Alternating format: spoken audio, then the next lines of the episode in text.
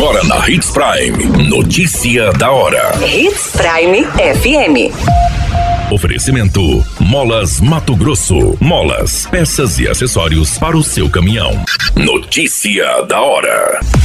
IPVA em Mato Grosso terá redução média de 2,68% em 2024. Mato Grosso gerou mais de 53 mil postos de trabalho de janeiro a novembro do ano de 2023. Notícia da hora. O seu boletim informativo. O imposto sobre propriedade de veículos automotores de 2024 será mais barato no estado de Mato Grosso. A redução média é de 2,68%, calculada pela Fundação Instituto de Pesquisas Econômicas. Beneficia diretamente os contribuintes mato-grossenses, refletindo a queda nos preços dos automóveis após dois anos seguidos de alta no setor automotivo. A tabela FIP foi divulgada pela Secretaria de Fazenda. E a publicação traz o valor venal dos veículos utilizado como base de cálculo do IPVA e o valor da alíquota, que varia entre 1% e 4%, dependendo do tipo de marca, modelo e ano de fabricação do veículo. O levantamento indica uma redução de 5,05% para caminhonetas e utilitários, 3,87% para automóveis, 3,81% para caminhões, 2,54% para motor casas, 1,14% para ônibus e micro-ônibus e 0,65% para motos e similares.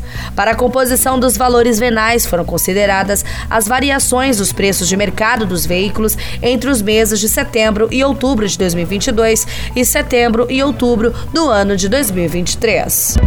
Notícia da hora. Na hora de comprar molas, peças e acessórios para a manutenção do seu caminhão, compre na Molas Mato Grosso. As melhores marcas e custo-benefício você encontra aqui.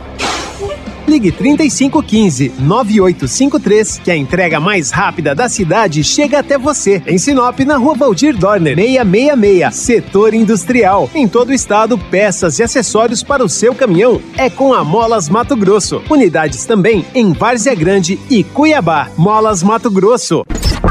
A notícia nunca para de acontecer e você precisa estar bem informado.